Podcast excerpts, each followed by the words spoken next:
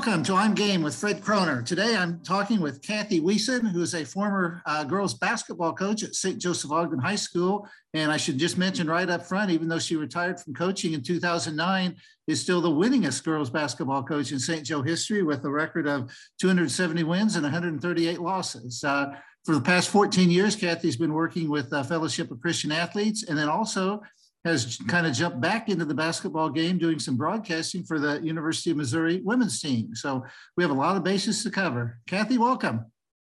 Well, thank you so much for having me, Fred. It's great to see you, and uh, always appreciated the work you've done for sports, particularly girls' sports in our area. And uh, just uh, it's a great opportunity to be with you. I think it goes back to what late 1980s is when I first met you, like 1988, 89. So it uh, it goes back a little while. Got a little history going there. well, before we talk about the, the present, I want to talk a little bit about the past. As you were growing up and then going through college, is, is coaching something that you saw yourself doing, or uh, how did you get into that uh, that particular endeavor? It's actually interesting because I went to Valparaiso University, which is a large Lutheran uh, or small Lutheran college got to play uh, field hockey and basketball there. And my two things I was wrestling with were youth ministry or coaching. So I went the coaching route and then have come full circle with the ministry part. And now the two are integrated. so, so right when you got out of college, did you start looking for a, a teaching and coaching position right away then? And that's how you wound up at Clifton Central? I did. Uh, and they had told us get a science minor because PE was really not open at all. And so I was the eighth grade science teacher at Clifton Central and the varsity head basketball coach. So what got you from uh, from Clifton to St. Joe, where you, you had an impressive run then for a number of years?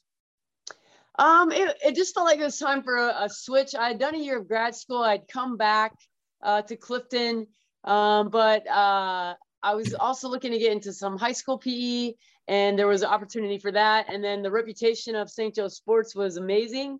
Uh, the girls basketball team had struggled a little bit, the, the program, but there was obviously athletes because they had gone to state and many other sports. And I just felt like that was a great opportunity. So talk a little bit about the, the climate of girls sports back in the 1980s, because this was before there was an abundance of the travel teams. I know there were some girls getting into AAU at that time, but but realistically, I mean, the, the high school coach was the one that had to, you know, teach a lot of the basics and fundamentals that, you know, maybe the junior high coaches as well, but there, there wasn't this preponderance of, of travel teams uh, like there is now. So, I mean, it was a lot different in terms of coaching back then, wasn't it? Absolutely. And it was kind of neat to be part of the building of that. When I went to Clifton Central, there was no feeder program. They started at freshman year. I remember teaching a press and a girl stealing the ball, and she stopped and she asked, Do I have to take this out of bounds? And I was like, No, no, you want to go score that, Belkit? Um, so, you know, we were going from the ground uh, up. At St. Joe, they had had uh, seventh and eighth grade basketball. That made a huge difference. Then we started building some programs at the lower levels and now, obviously, you're seeing basketball be with the ratings of the NCAA championships games, you're seen as one of the highest rated viewing sports now as well. Would you have anticipated back in the late 80s, early 90s, the, the game changing and evolving as much as it has, uh, you know, in terms of, you know, not just the competitiveness and the skill level, but just, uh, you know, all the, the travel teams and I mean, kids playing, you know, almost uh, year round anymore? Yeah, it's it's crazy, and and just even the uh, benefits that the collegiate athletes have, even the high school athletes.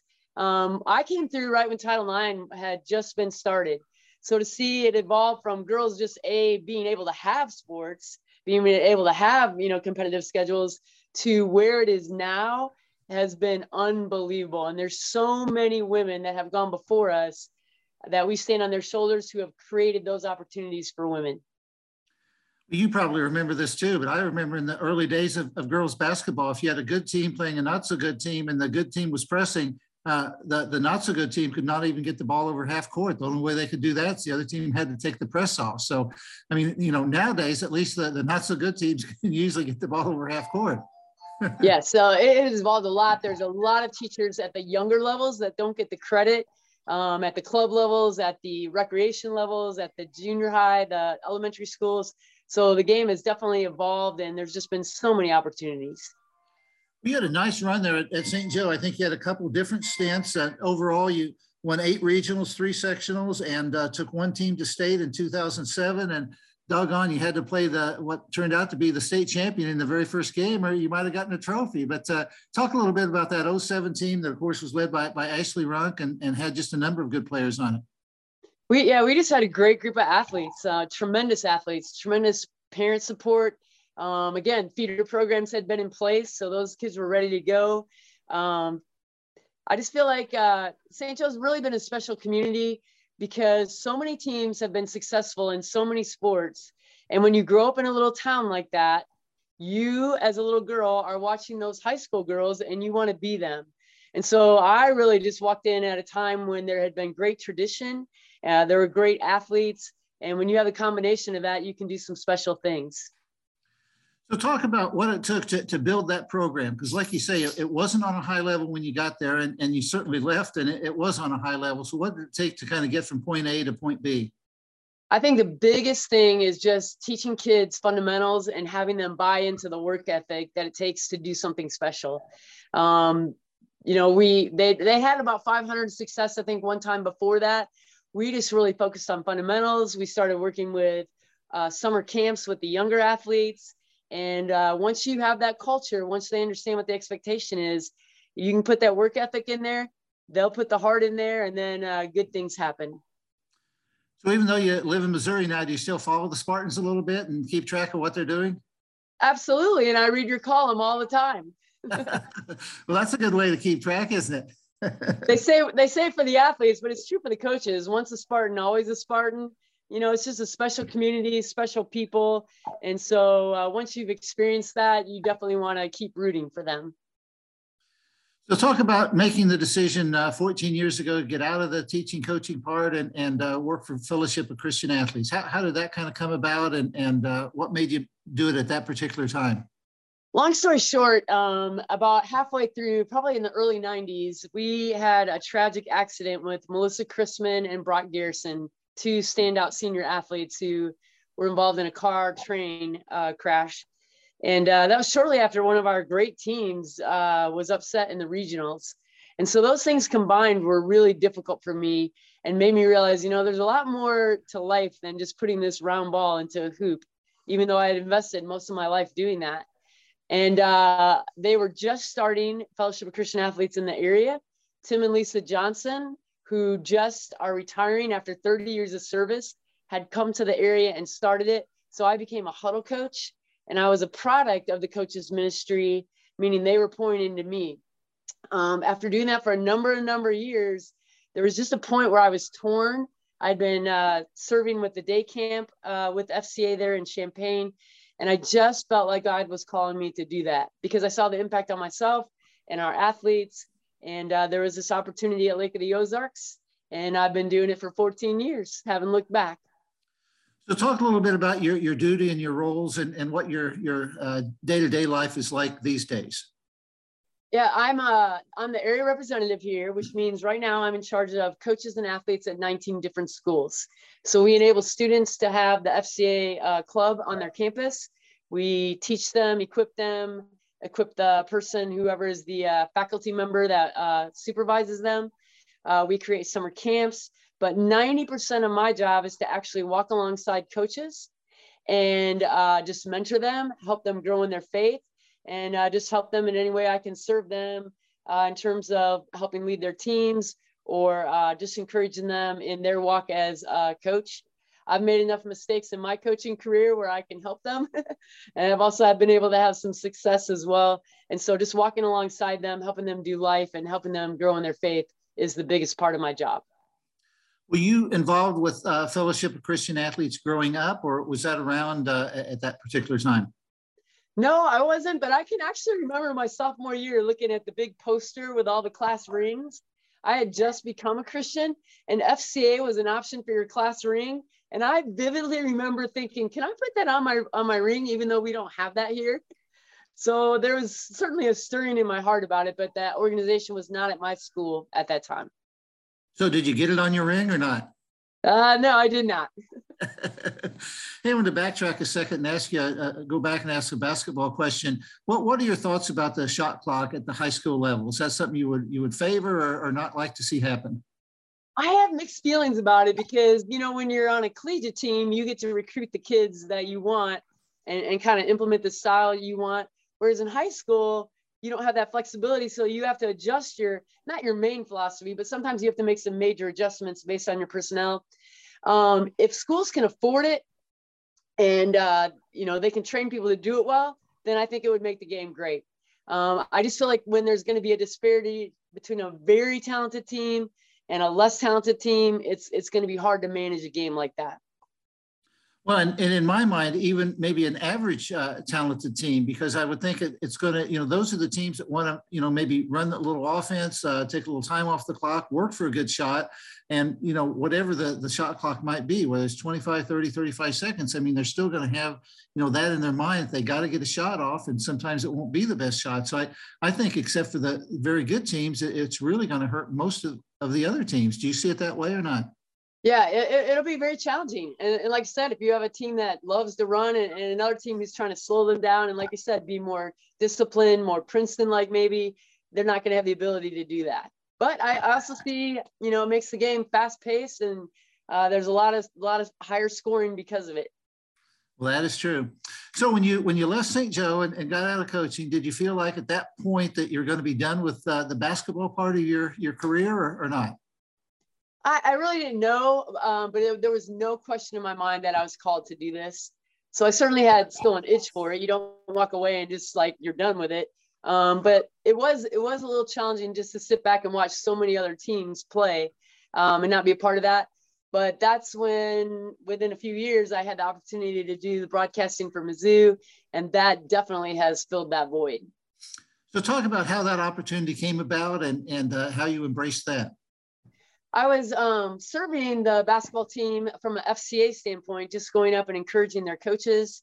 And uh, the color analyst was a uh, director of ops at the time, and he got promoted to be a coach on the floor. And so I just asked the director of ops, who's actually uh, Heather Butcher from uh, Salt Fork or, or, the Salt Fork area originally from Catlin. Uh, her brother is the uh, principal at St. Joseph Ogden, Gary Page. So I'd asked her about if you apply for that through the radio or through them. And she said that it was kind of a combination. And she asked Coach Pingeton if I would be uh, um, an option. And uh, I went through Learfield and it just happened very quickly. But what I like about it is because I have that opportunity, then that allows me to do the chapels on the road for the team, which is a voluntary part of their uh, pregame day. So, talking about making the transition from, from coaching to, to broadcasting, uh, obviously, you know the game of basketball, so that helps. But I, am sure it took a little bit of a transition time just to get uh, comfortable behind the mic, didn't it? It did. I, have had a lot of public speaking, but I had not done that. I actually only done that one time when uh, Nikki Bryant from St. Joe had gone to the JUCO Nationals as a key player, and one of their broadcasters had to step out uh, for the national championship game. So I got to jump in and be the color for that that was my one game of experience. uh, but it, it, did take a little pace, but my uh, radio partner is outstanding. He helped train me up. Gary Link was the uh, men's color analyst at that time. He uh, met with me and gave me a lot of tips. And uh, from that point, you know, I'd watched a lot of University of Illinois games, obviously played as a collegiate athlete. So just the combination of that uh, helped me make that jump. And it, it's really been rewarding.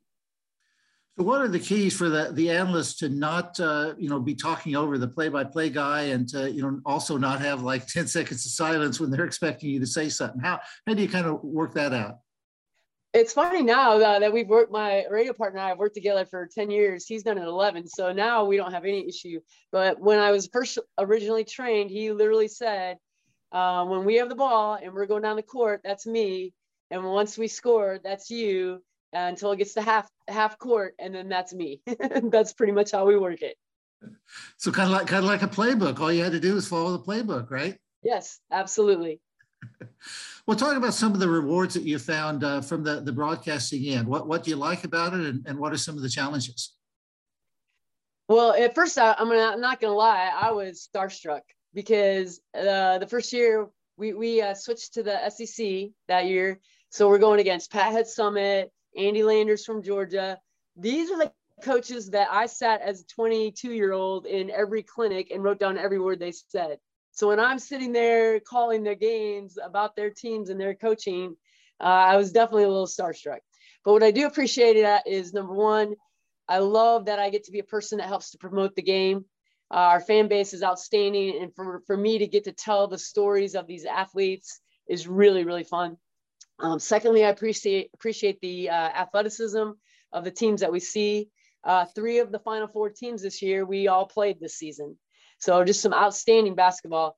But I think mostly what I like about it is I get to be in a role to encourage the athletes uh, and to encourage the coaching staff. And to me, that's probably the most rewarding part.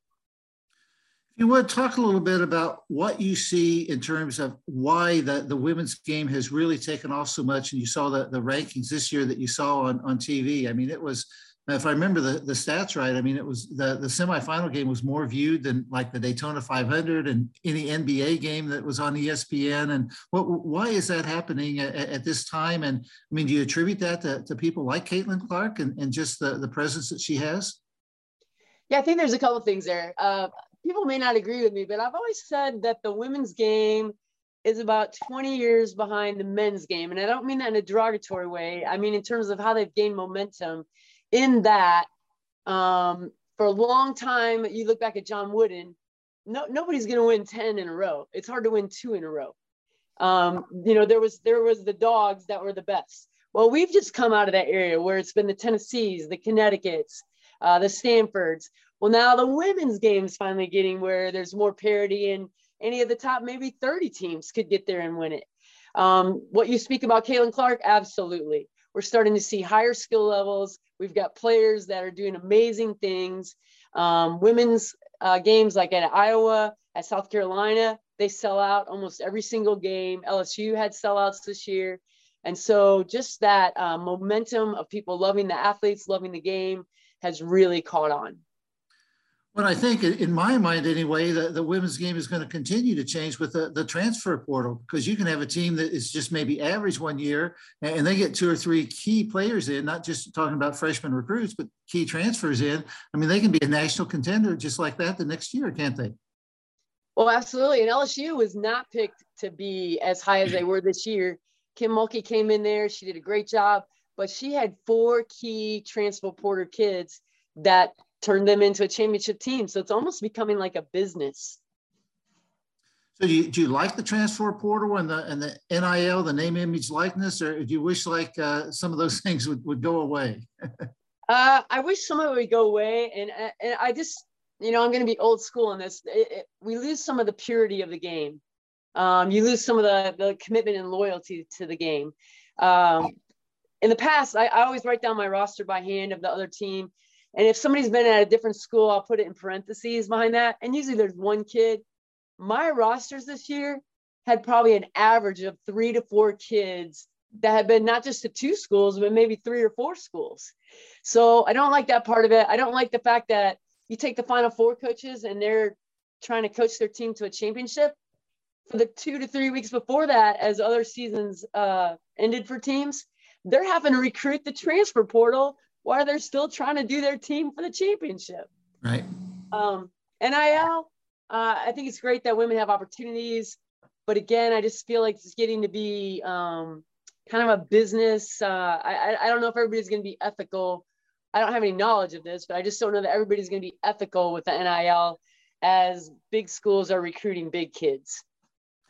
So you mentioned earlier some of the people, you know, like Pat Summitt, that you, you had a chance to, to see her teams and cover them. Did you get a chance to interact with some of these people? And if so, uh, what were some of those people like, you know, when you got more of a, you know, personal up close look at them?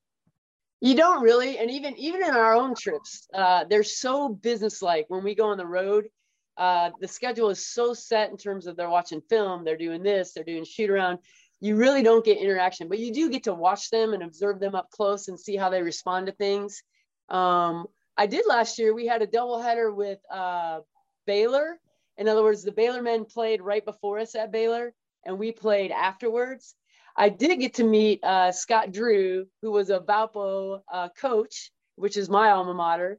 And I did run into him and said, "Hey, I'm a Valpo grad," and I got to have like an eight minute conversation with him.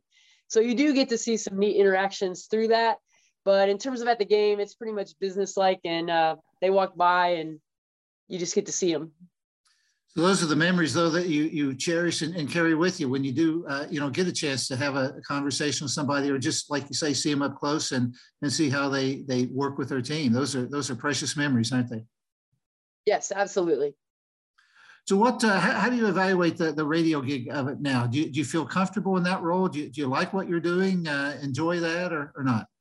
Oh, I absolutely love it. That's that's it, it gives me the basketball fix. Again, I get to be in a place where I get to encourage our team encourage our staff, and just the level of play that we get to see. Uh, I just love the competitiveness, the skill levels, and uh, it, it, it's really fun. I'll watch men's games on TV, and I'm like, yeah, we've been to that venue, we've been to that venue. So the travel that we get to to, to do as well is really fun. Does the traveling though get tired after a while, or, or not?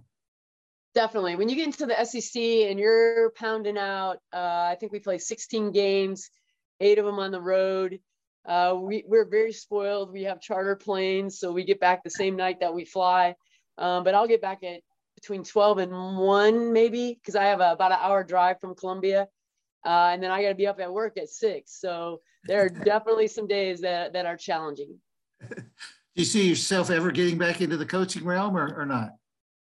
I don't know, but uh, right now I don't see it because I feel like I'm doing what I'm supposed to be doing but every once in a while i'll have somebody that will ask me to help a kid with their shooting so every once in a while i get to mentor some kids or do some skill teaching just with some one-on-ones things like that and and uh, that that that kind of fixes my my itch for coaching i bet well kathy we sure enjoyed talking to you today before i let you go anything else you would like to add or not I uh, just would love to give a shout out to St. Joe, all the people there. They're just an amazing community. I just got to touch base with a lot of them at the FCA banquet the other night. And I'm just so appreciative of the school, the people, and the opportunities uh, that I had when I was there.